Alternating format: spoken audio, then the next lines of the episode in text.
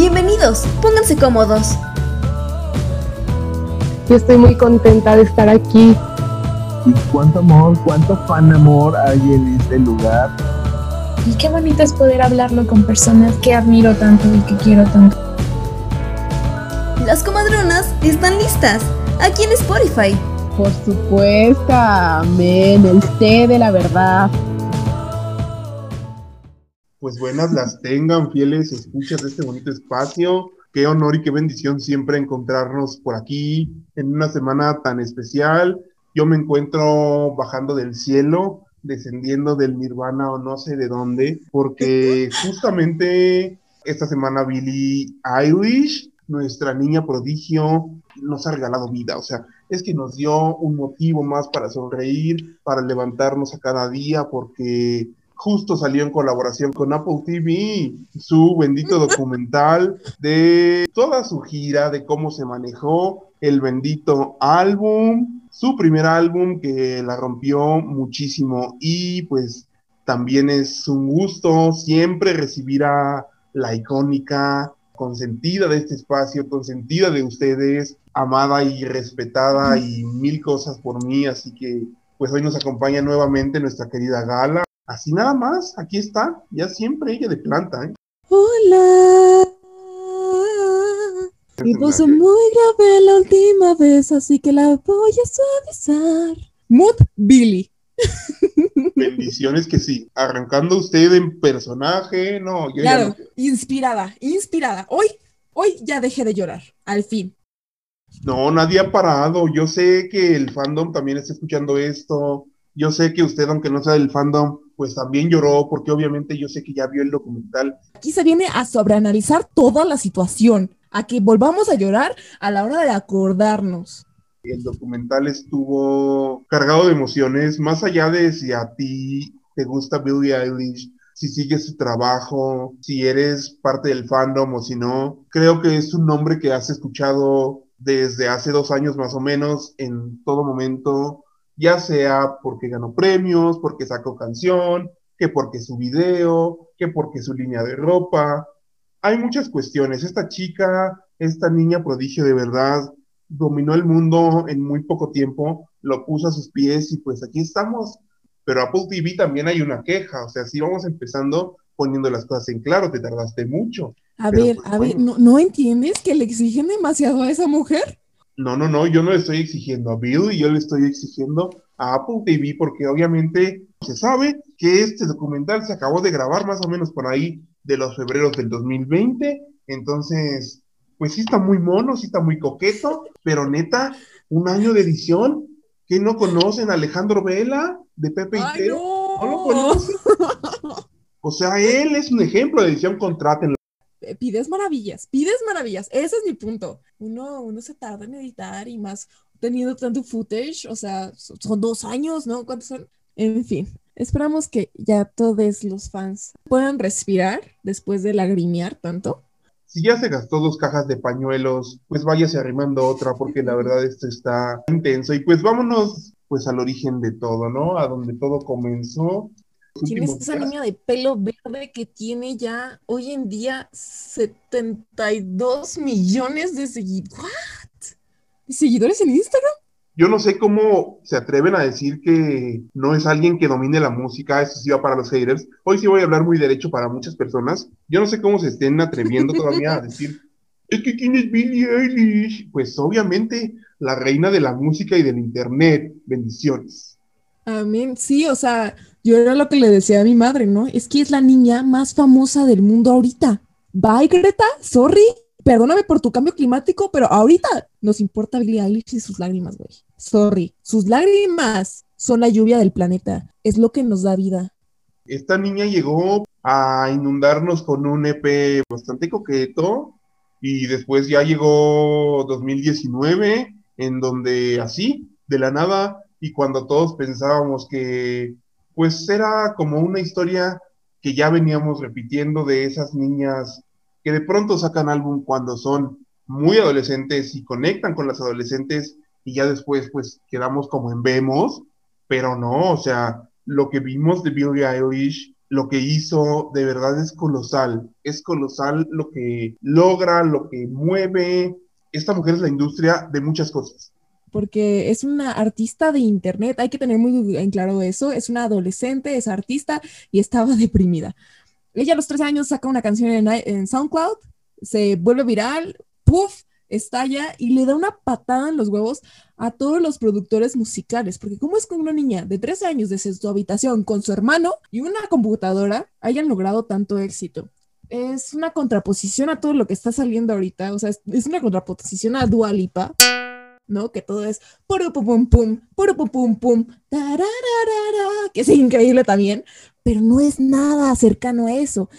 Y uno pensaría, bueno, quizás es algo más similar a Lana de Rey, pero tampoco. Lana de Rey también te da ese punch siempre. Uh, ¿Sabes? O sea, tiene una fórmula. Y Billy no. Billy es intimidad. Ella te susurra desde su habitación, te dice lo que está sintiendo. Pero en un mundo con tanto ruido, ella es la calma. Estamos, y esto va para pues quienes ya tenemos un poquito, un poquito de edad, sí, la verdad. Estamos ante la primer estrella colosal centennial.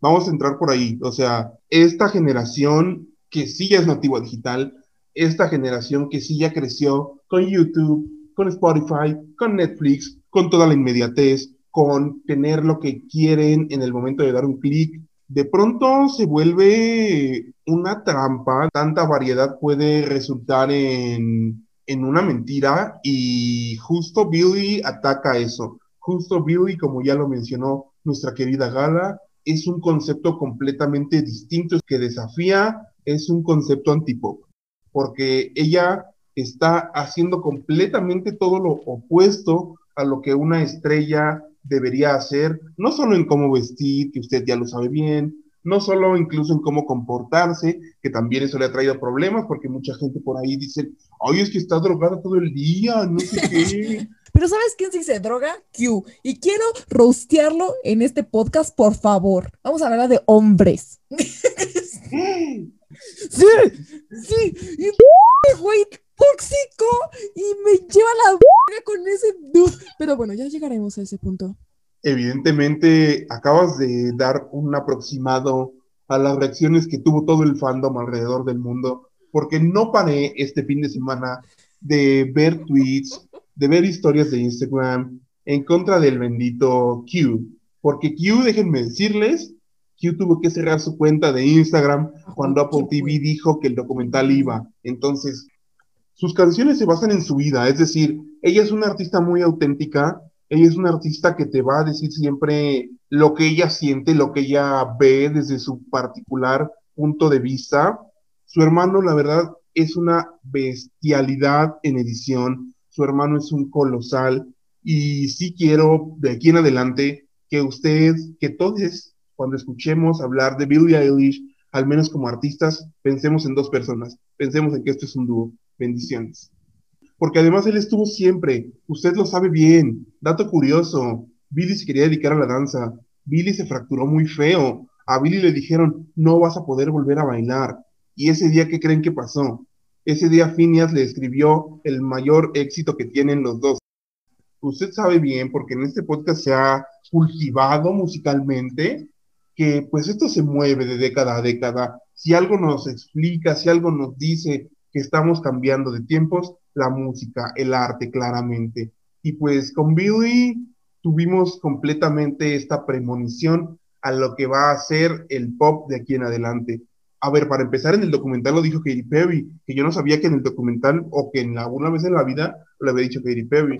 Pero otra persona que también hace entrevistas por ahí en Estados Unidos en un programa matutino muy famoso, también nos había advertido a partir de este álbum vamos a escuchar a Billy durante los próximos 10 años. Y no necesariamente a Billy, es que ya la influencia que está teniendo sobre la música está cañón. Es que ella, ella es más que música, ella es valores. ¡Ah! En fin, creo que estoy muy emocionada por hablar de las cosas que, que hay dentro del documental. Entonces, no sé, empezamos. Sí, claro, sí, claro. Y nada más, pues sentarles como precedente que durante todo el documental más o menos vimos el desarrollo del bendito álbum When We All Fall Asleep, Where Do We Go? Ahora sí vamos a arrancar con este análisis que yo sé que a usted le sacó la lágrima, pero pues vamos a escuchar a ver qué nos dice Gala. ¿A ti qué te pareció? Dime. Bueno, yo debo de decir que lo vi dos veces porque la primera vez que lo vi fue ayer y lloré. O sea, lloré todo el tiempo, entonces no sabía si yo estaba como muy sensible. Tenía varias teorías. Una, la música. La música de Billy es muy triste. Y obviamente al ser un documental, pues tienen que musicalizarlo con las canciones de Billy. La segunda era la edición. Ejemplo perfecto es Up. En los primeros dos minutos ya estás berreando. ¿Pero por qué? Porque es la edición la que te hace berrear en realidad. Eh, mi tercer teoría era que pues me podía relacionar yo mucho con este y la cuarta era porque andaba hormonal. Entonces, hoy la volví a ver y creo que sí pude ser un poquito más objetiva, bastante más objetiva porque créanme, estaba yo viendo el documental con los brazos cerrados, tendida en mi cama, prestando mi atención 100 al 100.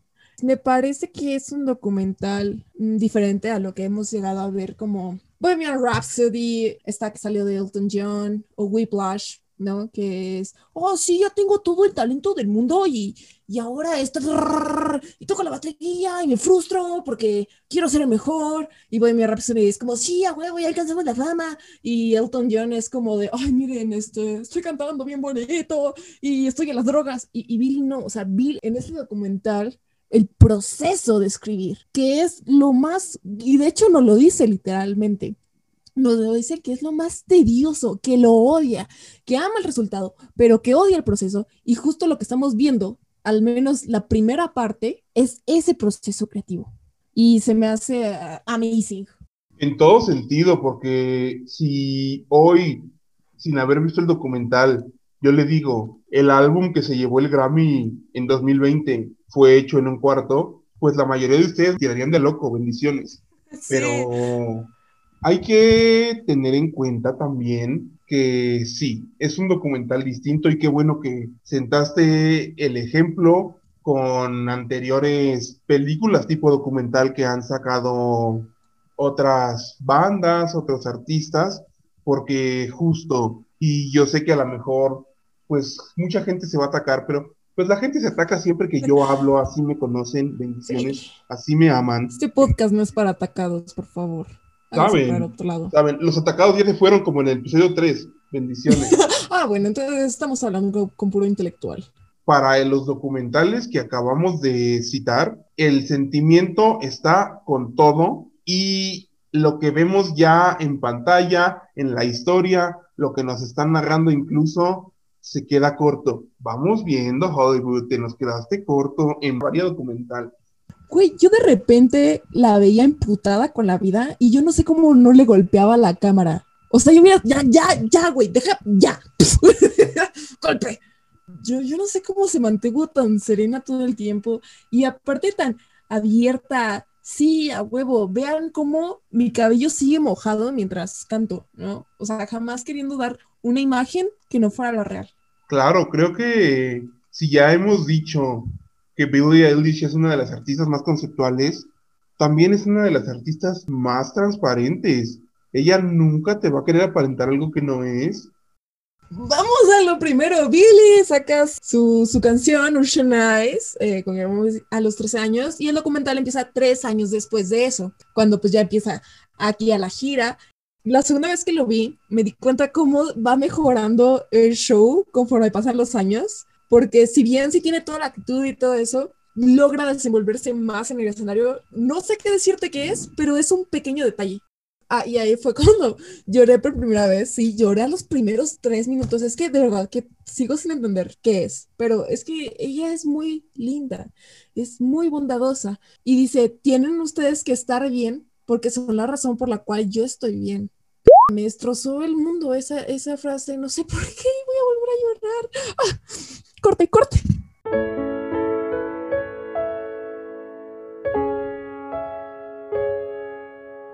Creo que la frase que acabas de decir incluso la vimos en, en el primer trailer de- del documental y ya desde ahí estábamos, pero sí, aquí con el pañuelo, no, no, no. No, de verdad que, ay, no sé, eh, me, me solté ahí terrible.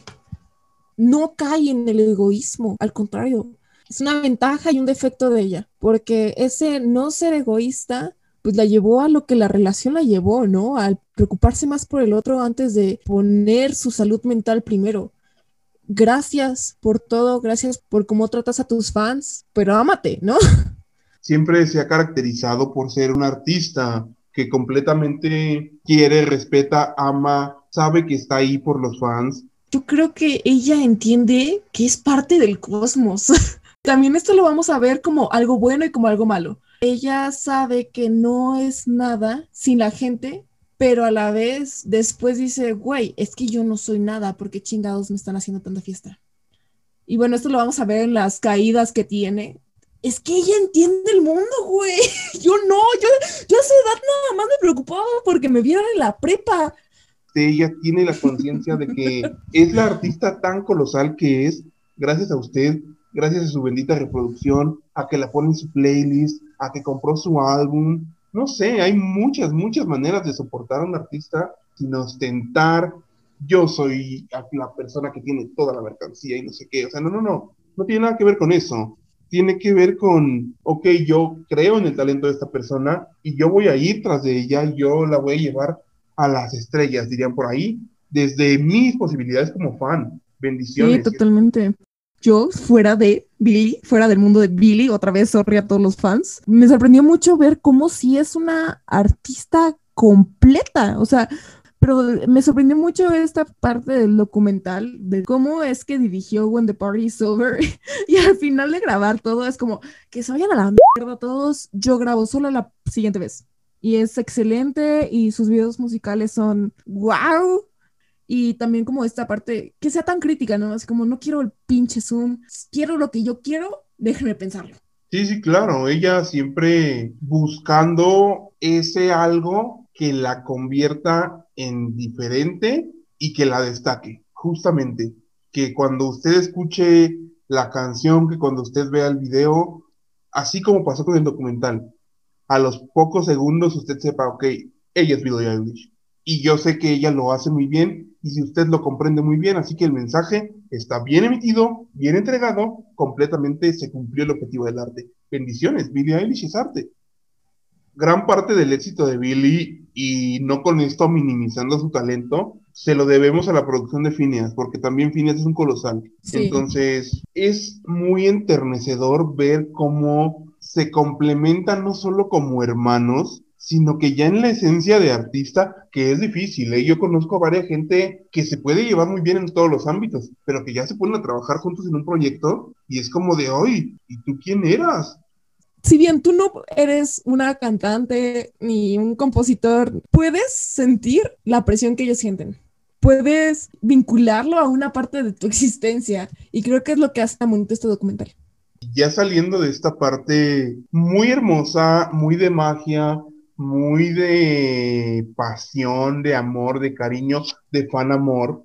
El documental como tal tiene una vibra bastante oscura, que sí nos mete a la intimidad, que sí nos muestra a Billie Eilish en sus momentos más dolorosos. Y no cualquier artista te muestra ese momento en donde no sabes escribir porque no puedes ya, estás al borde, enseñarnos todo lo que a Billie le duele no estamos viendo una realidad pintada de color rosa. Estamos viendo un día en la vida de Billie Eilish realmente. Vimos cómo de pronto este álbum rompió el mundo y ella se catapultó a la fama junto con Phineas y vimos este cambio que desde 2019 sentimos y cómo fue evolucionando, cómo de pronto fue todo hacia las estrellas, porque para allá se fue, para allá está Billie en este momento también tenemos que entender que nos muestra que ella fue forzada para hacer varias cosas, que ella cuando más mal se sentía, se le trató como de, a ver, tú tienes que cumplir con esto. que fue justo cuando escribe esta canción donde dicen, pues, güey, me voy a tirar de la azotea y llega su mamá y le dice, ¿es neta? Y ya, sí, es en serio y prefiero escribirlo a hacerlo. Esa parte también en parte del corazón. Billie Eilish es el fenómeno que es porque sus letras son genuinas, porque el sentimiento que te transporta su canción hace clic en alguna parte de tu vida, en algún momento hace clic. de verdad se pasaron, o sea, yo sé, yo también me pasé la primera vez que lo vi lloré y lloré, pero ya que uno lo vuelve a ver y empieza a notar cierto detalle e incluso empieza a notar cierto patrón de conductas en la gente que la rodea, es como de, wow, vamos viendo. O sea, Yo sé- hablas de el pejo de Q. Yo no quería decir su nombre porque evidentemente Mira, es una Q, nada más vamos en Q. Si quieres, vamos a llamarle caca, pero vas a tener que censurar cada vez que yo diga Entonces, No, bendiciones con Q porque es algo que el fandom ya tenía idea. Creo que dentro de todas estas fantasías que a veces nos gusta crear, es que qué está pasando, es que no sé qué, ya había por ayer el rumor y es un gran escándalo porque justo esta relación con Q se da también cuando ella era una menor de edad. ustedes acuérdense cuando eran adolescentes, digo, cada quien vivió su adolescencia diferente, pero creo que todo el mundo puede estar de acuerdo que el primer amor te apeja. Y por mucho que todo el mundo te diga, no es bueno para ti, no escuchas. O sea, bien si le daban señales de, este, güey, o sea, fue al hospital porque es un hombre y golpeó las paredes porque se, se sentía enojado, neta vas a ir, o sea, no tienes miedo. Claro que le decían, nada más que ahí no se ve, o sea, yo de verdad cantidad de veces me dijeron, no te conviene, y yo, no, claro que sí, es el amor de mi vida. Y creo que sí es un problema, creo que sí es algo que se debe de hablar en parte de, este, de esta conversación del consentimiento y todo eso. Pero es un adolescente, es necia, tiene 16, 17 años, es necia, porque la naturaleza te lo dice. Haz lo que pinches quieres, eres inmortal. Obvio, no son inmortales. Gente de 16 años no son inmortales. Tomemos en cuenta que esto fueron dos años. O sea, ¿ustedes qué hicieron en estos últimos dos años que fue sumamente importante? Yo creo que no me pueden contestar más de tres acontecimientos. O sea, y ella pasó por muchísimas cosas. Conoció a la persona que la inspiró a hacer muchas de sus canciones. Ganó cantidad de Grammys. Hizo un álbum entero. Hizo giras, se lesionó, se recuperó, chilló, se emocionó, terminó una relación, independientemente de que usted, sea quien sea, haya pensado en tomar un vuelo y golpear a Q, no lo haga, amigo. Algo que quiero recuperar es el Coachella. ¿Tú qué opinas? Iconic, o sea, creo que es una parte que, que sí nos levantó varia fibra, porque para empezar, hay que darle su dimensión, o sea, Coachella es uno de los eventos más importantes evento. de la música. Los nombres que ahí se han presentado, yo le puedo sacar tres salones de la fama sin problema. Igual, ¿no? Me pegó como esta parte cuando pues la riegan en el escenario y obvio es natural. Imaginemos 10 mil personas más. Cuando ¿Sí? menos, porque pues usted sabe que los festivales va varias gente. Es doblemente peligroso, porque no es un concierto de Billie Eilish, es un festival en donde la gente va a ver a otros artistas y pues ahí estás tú también, ¿cómo no? La curiosidad. Bueno, y a todo eso hay que sumarle que está Orlando Bloom viéndote, que está Katy Perry viéndote. Yo me meo. Neta, yo no podría con eso. Y que ella se haya subido al escenario y ver que las pantallas estaban rotas y que no iba a ser como ella quería. O sea, yo he estado en situaciones, vamos a decir, similares, ¿no? En donde quiero que el evento salga bien y todo se... Pues sí, de hecho, o sea, hablando de teatro, ¿no? O sea, en teatro nu- nunca nada salía bien y todos nos estresábamos. y al final había que, que levantar el show. Y finalmente era un show para nuestros amigos, nuestros familiares. Aquí no, es un show para desconocidos, para desconocidos que si no van a verte a ti, fueron a ver a otros y también los tienes que impresionar. Es una gran, gran, gran presión.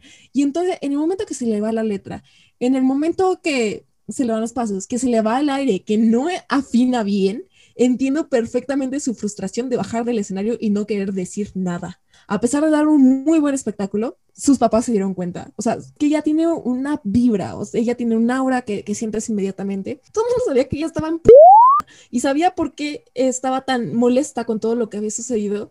Pero, ay, no sé, también me remonté como, podemos decir a todos los shows de la uni que dimos en teatro, donde mi mamá al bajar del escenario me decía, muy bien, fuiste la mejor, lo hiciste increíble. Cuando yo sabía que yo la había cagado y cuando yo sé que no soy la mejor, al final que la única persona que ella en realidad quería que estuviera ahí, pues no estaba, es feo. Entonces todo eso se siente y también lloré otra vez.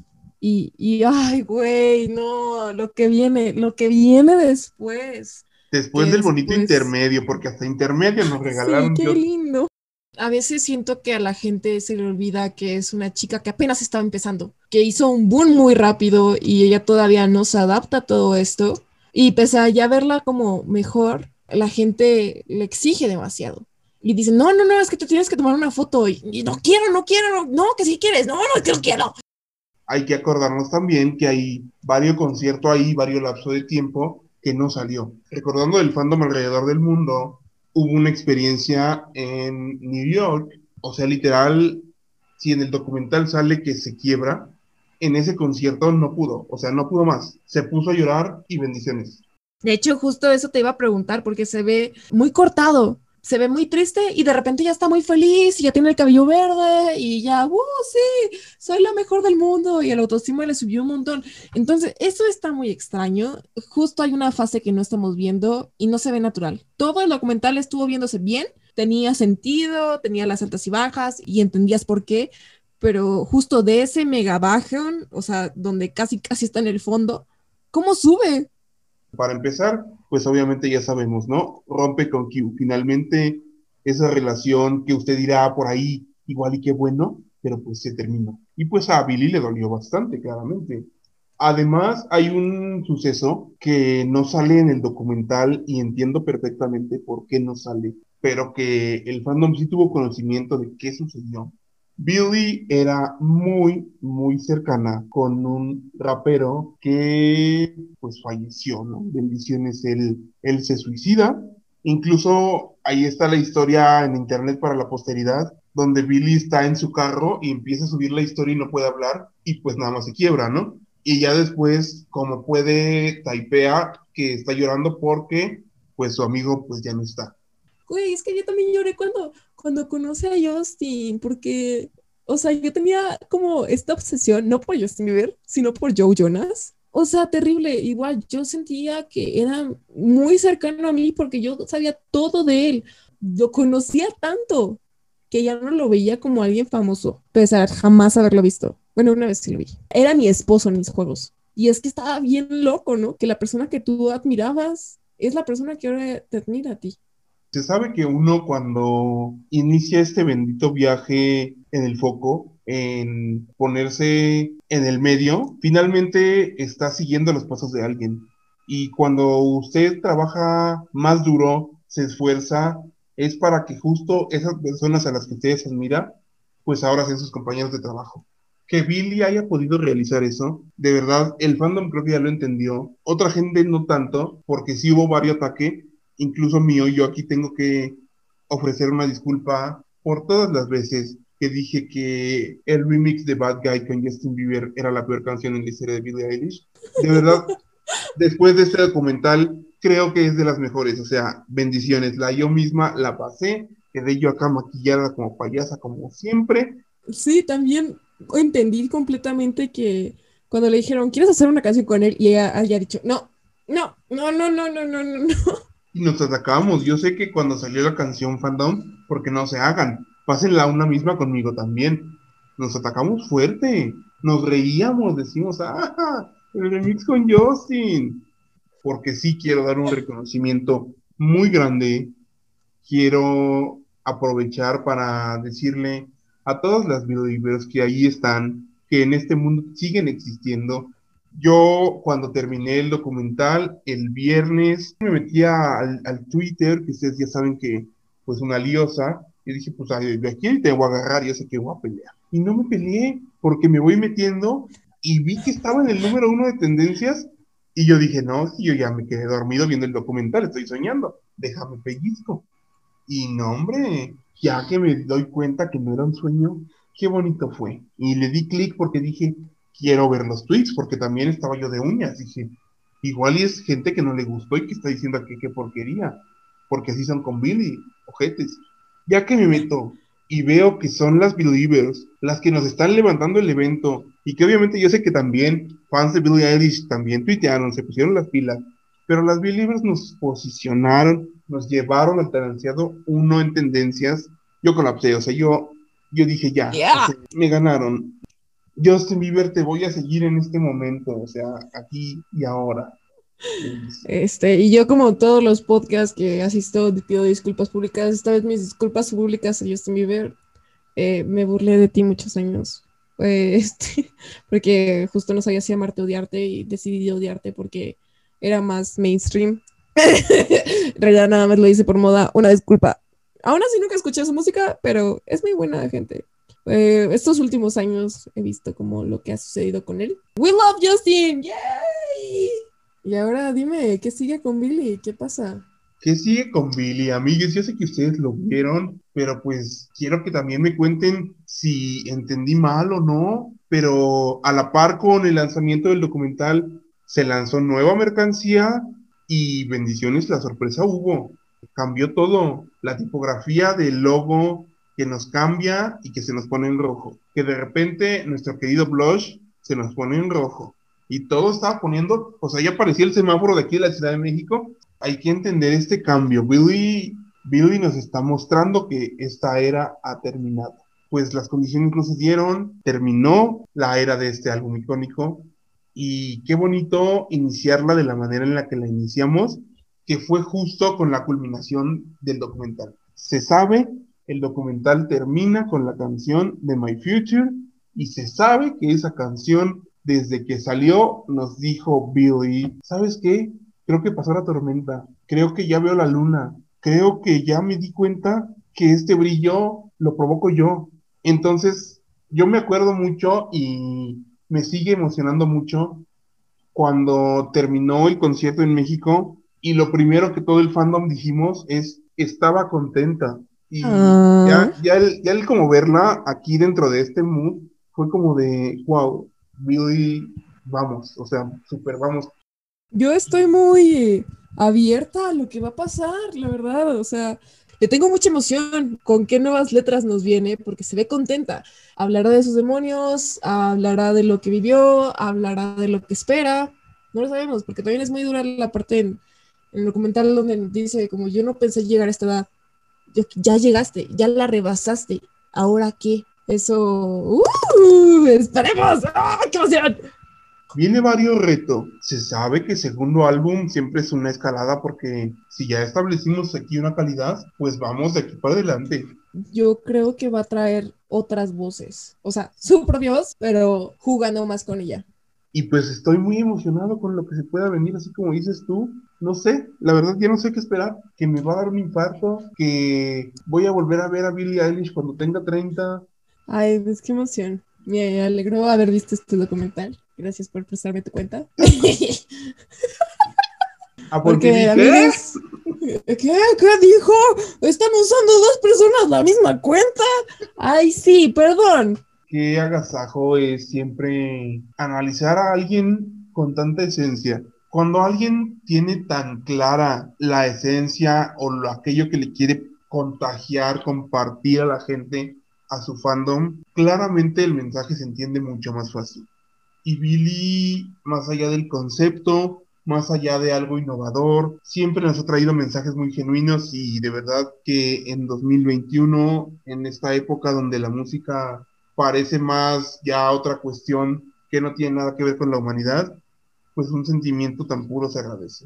Yo estoy en el cielo cada que alguien viene a visitar este espacio y pues aquí Ah. mi querida Gala, bendiciones porque ella siempre demostrando que humilde es, pero que la mejor es bendiciones. Se sabe eso también. No, muchas gracias por invitarme a este tu espacio tan bonito, tan lleno de, de chismecito todo el tiempo.